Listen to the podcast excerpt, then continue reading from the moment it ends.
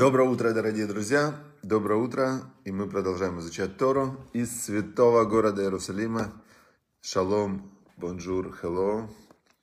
И, значит, мы сегодня двигаемся по нашей программе. Программа неизменная. Вначале учимся, как не говорить סור מרע, отодвигаемся от зла, как не говорить злоязычие, как освободить свой язык и мышление от негативных мыслей, от того, что мешает, создает, создает такую как перегородку между интеллектом и душой, такую, знаете, как копать. Вот негативная, вся, весь негатив, все злоязычие, оно все создает вот эту копать внутреннюю и создает внешний, внешний тоже такой щит, потому что если вы про кого-то говорите плохо, то что это значит? Что, скорее всего, ему расскажут, и этот человек, он тоже вас не будет э, любить. Ну, то есть это как бы люди между собой зацеплены, да, где-то в духовном плане. Поэтому все, вначале отдаляемся от злословия. И как конкретно, как конкретно, Ходыштов подсказывает Яков Шатанин, и отлично, да, Ходыштов всем, и Ботертов, Гришец Бурси подсказывает, Ходыштов, Ботертов, э, Шаббат Шалом, в конце мы скажем, да, наступает Шаббат. И, значит, э, закон такой, человек злословит о других, в том числе о себе. Что делать в этой ситуации? Нельзя говорить и нельзя слушать. То есть тот человек, который злословит от других и о себе, понятное дело, он нарушает. Но мы сейчас говорим с позиции слушателя. Хотя вот э, возьмем, да, человека, который нарушает, то он о себе говорит, вот я там такой, сякой, там все, я ленивый, я ничего не могу, я и так далее. Ну, понятно, нельзя говорить, смысла в этом никакого нету, да, наоборот, нужно в себе усиливать хорошие качества, не хвастаться, но говорить о себе, если уже и говорить о себе, то, вы знаете, ну, самое вот оптимальное, да, то, что я лично последний, вот из последних всех уроков вынес, это чем меньше ты веришь словам, чем меньше ты, а, чем меньше ты относишься к словам как а, к чему-то такому незыблемому, тем легче тебе э, управлять этими словами. Поэтому если человек говорит о себе, например, он хочет сказать, я ленивый, он может сказать, я иногда не делаю то, что должен делать. Это будет максимальная правда, но она при этом никак его не, она не входит в разряд лошонара. Я иногда не делаю то, что должен делать. Это же любой человек, который называет себя ленивым, он это имеет в виду, что я иногда не делаю нужные мне вещи. Понятно, да, идея? Теперь, ну, все-таки, если этот человек не был на уроке, и он э, говорит злоязычие о себе и о других, что делать в такой ситуации? Значит, вы имеете право верить лишь тому, что он сказал о себе. То, что он сказал о себе, вы можете в этом верить, говорит э, Равзерик Плистин. Хотя я тоже бы не верил. Ну что это он про себя говорит? Я ленивый. Это неправда. Это некий ярлык, который является одним из возможных описаний, гранью того, что он хотел о себе сказать. Но здесь говорится, что верить можно, злоязычию о себе, а то, что он сказал о другом, верить нельзя. Например, приводит он пример, «Мы обе нечисты на руку, моя сестра Михаль и я», признается Кармела в беседе с Силей. «Мы обе нечисты на руку». Вот э, сама фраза «мы обе нечисты на руку», она сама по себе непонятна. Что значит нечисты на руку? Что она имеет в виду? Но верить можно, про нее можно верить, про сестру нельзя. Все. Следующий закон – злословие человека, заслуживающего доверия. Если это человек, которому вы верите как себе, вот есть какой-то человек, который для вас, он ну, прям реально источник, и он рассказывает э, вам нечто, содержащее лошонара, о ком-то, и тут вдруг этот человек, вы ему верите, а он вам такое начинает вдруг ни с того ни с сего, вот бывают эти люди, все-все-все хорошо, потом у него какое-то спад настроения, знаете, э, я как-то с одним человеком общался, он был, э, значит, он был очень такой скромный, тихий, подавленный все время. Такой вот, у него прям как, очень был прям скромный, скромный, тихий, тихий. Вообще, я все пытался его расшевелить, давай, давай, там, давай. А, в общем, расшевеливал, его расшевеливал. Потом как-то у него вдруг пошел, он расшевелился. Я думаю, ну как отлично, да, все-таки работают мои мотивационные все эти призывы.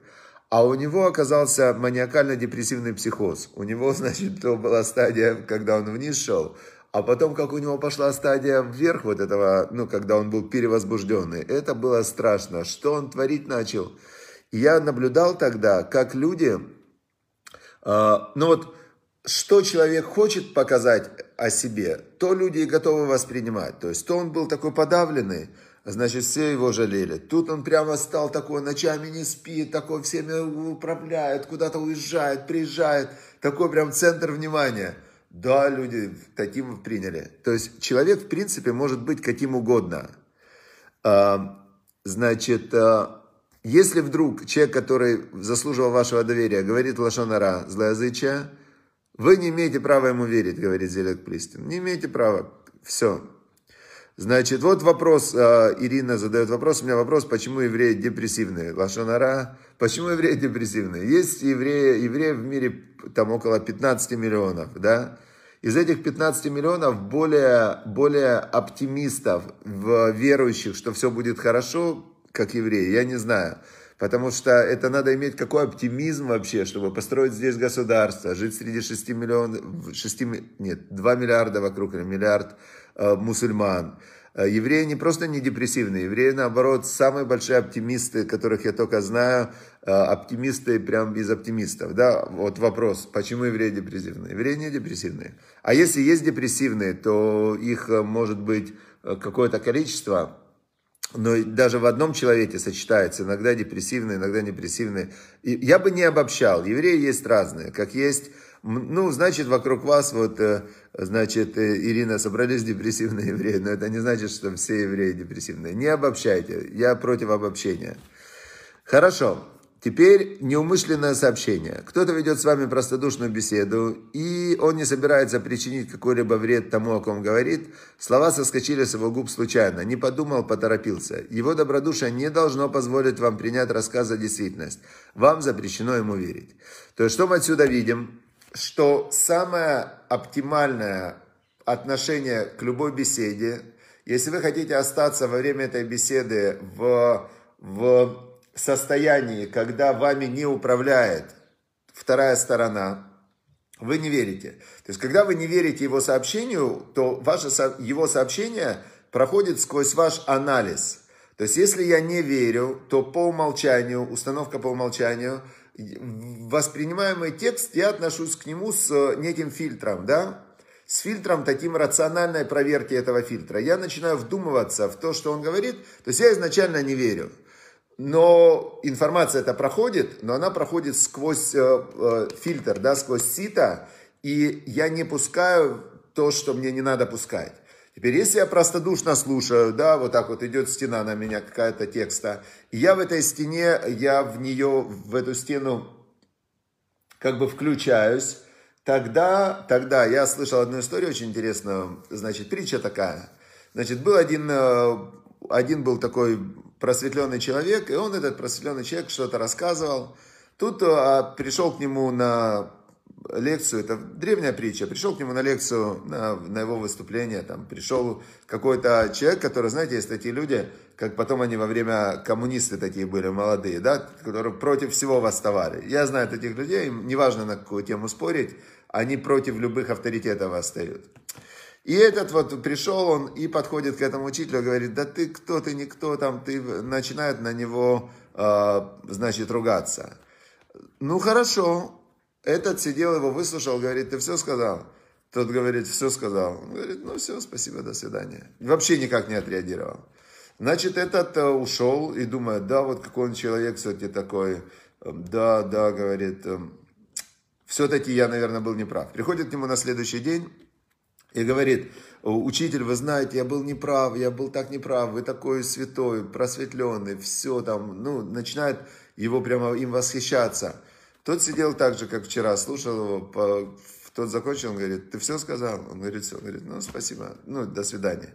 И тот ему говорит, слушай, я не понял, я же вчера на тебя кричал, ругался, ты не отреагировал. Сегодня я на тебя, значит, э, всякие хорошие вещи говорил, ты тоже не отреагировал.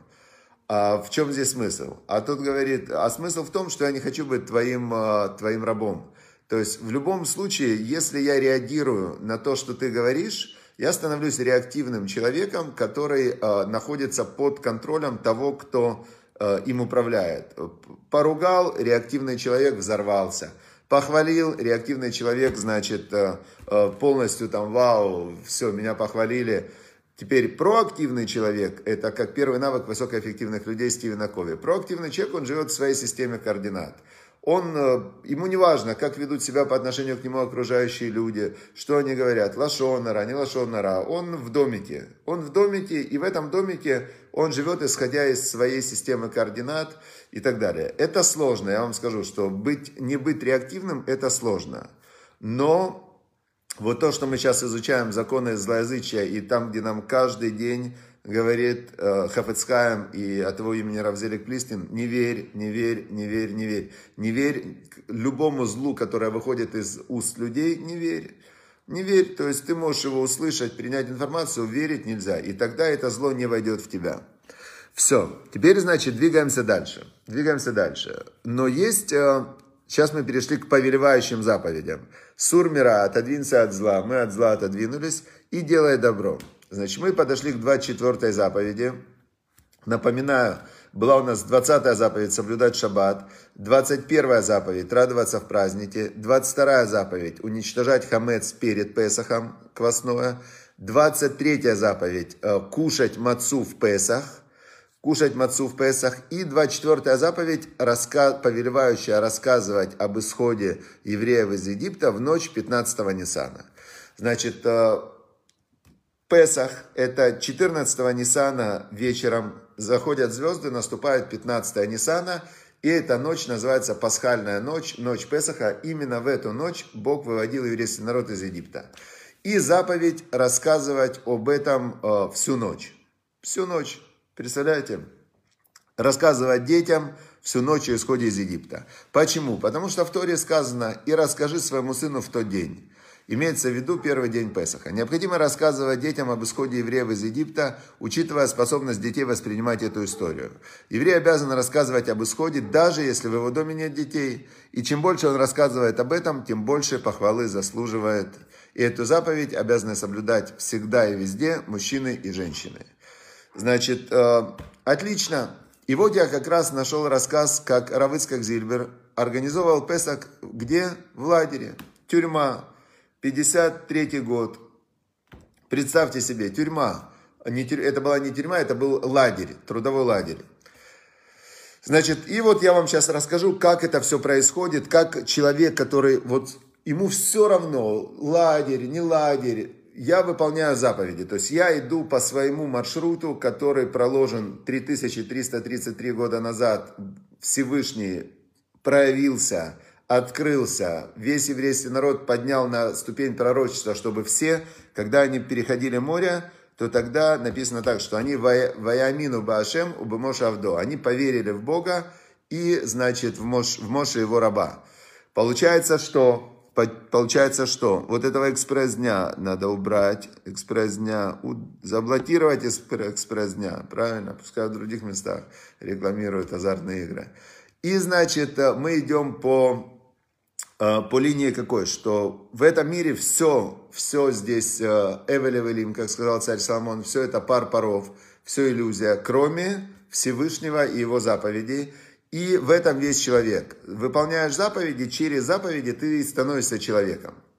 В общем, рассказывает Равыцкак Зильбер, за царь дело было так. Э, прошел Пурим. Пурим праздник – это спасение евреев в Вавилоне. Это каждый год празднуется уже где-то 2000 400, 2500 лет примерно. Это как а, Пурим, очень важный праздник, когда целый год жили, ждали, что был приказ полного уничтожения еврейского народа, и потом в Пурим, бах, все спаслись, все перевернулось, поменялось. И Пурим, значит, Пурим ровно за 30 дней до Песаха.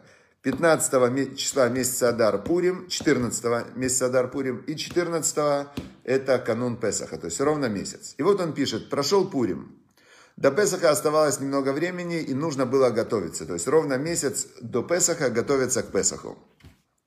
Значит, а, а, как-то, он говорит, меня спросили, вы, наверное, готовились к Песах в том году с особым чувством, ждали перемен, ведь Сталин умер. Это март месяц умер Сталин, как раз он умер на Пурим. А что Равзильбер ответил? Он говорит, перемен ждал. Я всегда ждал избавления. Машеха я ждал каждый день. а про Сталина после его смерти не говорил и не думал. В этом суть еврейского мировоззрения, что мы ждем Машеха, это Мессия, каждый день. Мы знаем, что он может прийти каждый день, что мир уже подошел вот к этой вот последней черте, когда, когда мы уже находимся в конце времен. И мы ждем, что вот в какой-то момент вот прям вот будет тыж, клик и придет Машех. Все будет хорошо. Это насчет оптимизма. Когда придет Машех, это мир переходит в новую, более духовную фазу. И более оптимистичного народа, который 2000 лет ждал, что вернется в Израиль, и вернулся. 2000, мы уже ждем Машеха, не 2000 лет, мы ждем Машеха уже 3333 года мы ждем Машеха. Потому что даже больше Яков перед смертью, Яков Израиль, когда он сыновьям, он хотел им открыть, когда придет Машех, и остановился. Его Всевышний остановил, потому что если бы знали, что он придет, там, например, в 2022 году, то до 2022 года как бы выдерживали те поколения евреев, которые ходили там пешком по всей Европе и так далее. Не выдержали бы. Но так как э, мы не знаем, когда он придет, то вот это давало надежду и веру, и оптимизм.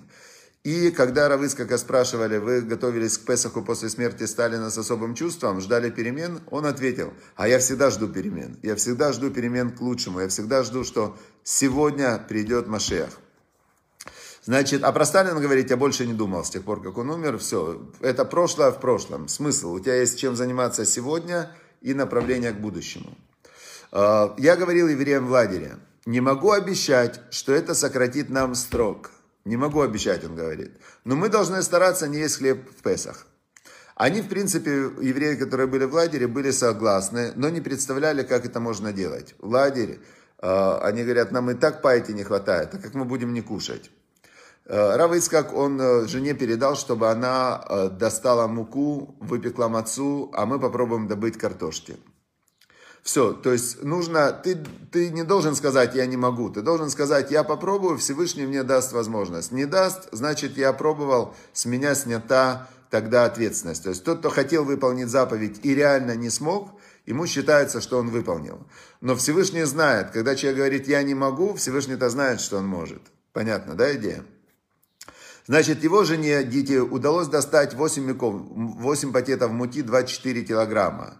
И, э, значит, в то время садили за изготовлением мацы в тюрьму. Но она хотела обеспечить его жена, не только свою семью, а заключенных в лагере, еще несколько еврейских семей. И потому что к ней пришли и сказали, если вы не сделаете мацу, то мы есть не будем в этом году, получается. Ну, то есть все боялись, боялись, за это садили в тюрьму. И вот, э, когда она на санках везла домой эту мацу, выпеченную в тайном месте, едет она, представляете, полные санки мацы, Казань, там же холодно. И, значит, ее тут задерживает милиционер-татарин и говорит ей, что везешь, что везешь. Диту сопровождал уже знакомый вам Рэб Ицхак. Э, Рэб Ицхак звали, Мильнерова была фамилия. Увидев милиционера, Дита дала Рэб Ицхаку знак уйти. Потому что, когда женщина одна идет, ей легче договориться. Он ушел, а Дита осталась одна. Дита стала обстоятельно рассказывать, что у нее двое детей, у одного из них день рождения, она везет печенье. Ну, массаж она похожа на печенье. Значит, а почему так много? Идем в милицию. Значит, этот милиционер ее тянет в милицию. А, она упирается, тянет время. Этот милиционер начал свистеть, позвал еще одного милиционера. Посовещались они говорили по-татарски. Гита не поняла. И вдруг тот, кто пришел, махнул рукой. Можешь идти. Это было так невероятно, что жена потом говорила, это, наверное, был Ильяу Анави в виде татарского милиционера. Ильяу Анави – это пророк Ильяу, который э, живой поднялся на небо, и он периодически спускается и делает разные чудеса, то есть он как посланец между духовным миром и материальным. И, значит, э, в Талмуде много есть историй, как Илья Нави появлялся в, в, в этом мире и выручал из беды, из беды в разных ситуациях. Значит, дома Дита разломала мацу на кусочки, э, значит, и э, написала на коробочках печенье к чаю и начала их передавать в лагерь. Значит, по Шулханаруху, по закону, нужно съесть кизает мацы, лист мацы, но если он поломанный, ты его все равно, это считается, что ты заповедь выполнил. Поэтому они разломали мацу на кусочки, как печенье для, для печенья. И, значит, э, можно произнести благословение на поедание мацы, и даже если это пыль от мацы, даже если это будет мука мацовая, размолоть в муку, тоже считается, что ты выполнил заповедь. Маца есть, передали, хрен э, нашли, но как быть с вином? Надо выпить еще 4 стакана вина. Но тут надо знать, что есть мацу в Песах. Это заповедь из Торы, это прям в Торе написано. А пить вино 4 стакана в Песах, это уже заповедь мудрецов. Мудрецы сказали, что когда ты рассказываешь эту Агаду в определенных местах, нужно выпивать по стакану вина. Четыре стакана вина, как четыре стадии освобождения. И действительно, мудрецы не зря это сказали. Когда ты просто рассказываешь Агаду, то это одно. Когда ты раз стакан вина, два, три и в конце четыре, то снимаются барьеры и просто человек чувствует такой духовный свет невероятный. Но в лагере-то вино никак нельзя. Теперь, значит, э, но жена передала ему, ему изюм, изюм и как компот из изюма. А изюм же это тоже виноград. И компот из изюма, в принципе, это как виноградный сок. И вот они сделали а, вот эти вот а, компот из изюма, да, такой, все. Теперь дальше было сложно, ведь надо еще, нельзя же есть ничего мучного. Можно есть тогда, получается, в лагере только картошку. В общем, как они там искали картошку, я пропущу. Прочитайте этот рассказ на vaikra.com. Но оказалось, что интересно, оказалось, что тут к ним подходит Пахан, один из э, уголовных авторитетов. И Мишка Косова его звали, Пахан, главарь у блатных, здоровый такой, красивый мужик лет 35. И вдруг он говорит на чистом идыш, этот Мишка Косов, «Я еврей», говорит он, «слыхал, что вы собираетесь не есть, не есть хамец. Я с вами». И он, значит, так как он был там, э, ну, среди блатных, да, такой пахан, то он, значит, э, им помог организовать там в лагере, все, что можно было организовать, он помог. И, значит, в итоге, но тут есть один нюанс, вот я хотел бы рассказать, этот один нюанс, он очень важный. Значит, э, Рав Ицкак, он, так как у него были вещи запрещенные в лагере, он сдавал в коптерке, значит, была такая коптерка, он сдавал туда свое пальто, а в карманах лежали эти вещи. То есть как-то он там прятал это. И работавший в коптерке заключенный, биолог по профессии, бывший сотрудник и друг знаменитого Мичурина, относился ко мне с полным доверием. Ни разу за два года не попросил расписаться в ведомости сдачи получения. Я просто сдавал и забирал свои вещи в коптерку в эту. А тут случилось непредвиденное. Он вдруг потребовал «распишись». За два года ни разу он не требовал «распишись». Я удивился, что случилось. А он говорит, не подпишешь, вещи не получишь. А ночь Песаха уже началась, и писать нельзя. Промучился я с ним больше часа. Распишись и все, он говорит, я тебе не отдам твои вещи. А он там прятал какие-то вещи. Значит, до сих пор не понимаю причины испытания свыше. Вот бывает, он цадик. Представьте ситуацию. Равыцкак Зильбер, Захранон Садик Левраха, праведник, цадик, организовал с риском для жизни, с риском для своей семьи, организовал Песах в, в лагере и пригласил людей, не сам для себя организовал, для других, чтобы сделать Песах, все. И тут два года у него было все нормально, и тут в этот день именно начался Песах, у него вдруг ему не отдают эти вещи, а там он мацу там прятал и так далее. И, значит, он говорит, промучился я с ним больше часа, уговаривал, чтобы отдал мне вещи без росписи, до сих пор не понимаю причины. И точка, и два слова. Испытание свыше. Иногда Всевышний, это очень интересно, как оно работает, но когда ты э, стараешься сделать какое-то сверхусилие, когда ты стараешься сделать какую-то важную вещь, вдруг иногда приходит испытание почему, я как раз из этой книги читаю, да, я же этот рассказ из книги взял, и есть ссылочка на книгу, можно всю книгу в электронном виде прочитать. Значит, в общем, сделали они Песах, сделали они Песах, все, э, приходили другие заключенные, был один, говорит, там заключенный, который сидел с войны еще, это был 53 год, значит, он уже там 7 лет сидел, он был капов где-то или в концлагере, и он уже 20 лет не ел мацы, дали им, он говорит, мы всем дали по кусочку мацы, и, значит, э, Песах на иврите значит перескочил. Значит, и это как скачок такой в духовном плане. В общем, тут он объясняет конкретно, что и как надо делать. Прочитайте. Значит, когда ты идешь по пути Всевышнего, выполняешь заповеди, то это является такой э, стержнем и фундаментом э, жизни – Все остальное, оно тебя может сбивать, приходить, уходить и так далее. Но, как сказал царь Соломон, мудрейший из людей в книге «Экклезиаст» Коэлет, я всем советую ее изучить. Я когда там у нас был цикл уроков, есть, кстати, на Ваикраком, есть полностью цикл уроков по книге «Экклезиаст». Вот такие же 20-минутные уроки. И там он сказал, царь Соломон, я даже книгу написал потом по этим урокам, что начинает он все эвелевелим, все пар паров в этом мире, а в конце он заканчивает сов давара коль нишма, в конце концов все понятно. Это элатим тира, Бога бойся, мицватав шмор, заповедь его сохраняй, тизе коля адам, потому что в этом весь человек. В этом весь человек, тизе коля адам, и поэтому, значит, мы изучаем Тору, чтобы знать, что делать. Значит, вот Ирина подсказывает, что надо было левой рукой расписаться. Равыцкак Зильбер знал весь э, Шулханарух, Талмуд, он из семьи раввинов, раввинов, раввинов, много поколений. И он, э, возможно, кому-то можно было и расписаться, но он на его уровне, он за заповедь готов был э, жизнь отдать, чтобы не нарушить и так далее. Значит, поэтому мы вот столько лет про него вспоминаем, и поэтому он был один из 36 праведников – в заслугу которых существует мир. В каждом поколении есть 36 скрытых праведников. Вот он был один из таких людей, и поэтому он не мог расписаться левой рукой, а он час уговаривал этого человека, чтобы он ему отдал вещи, и в конце концов уговорил.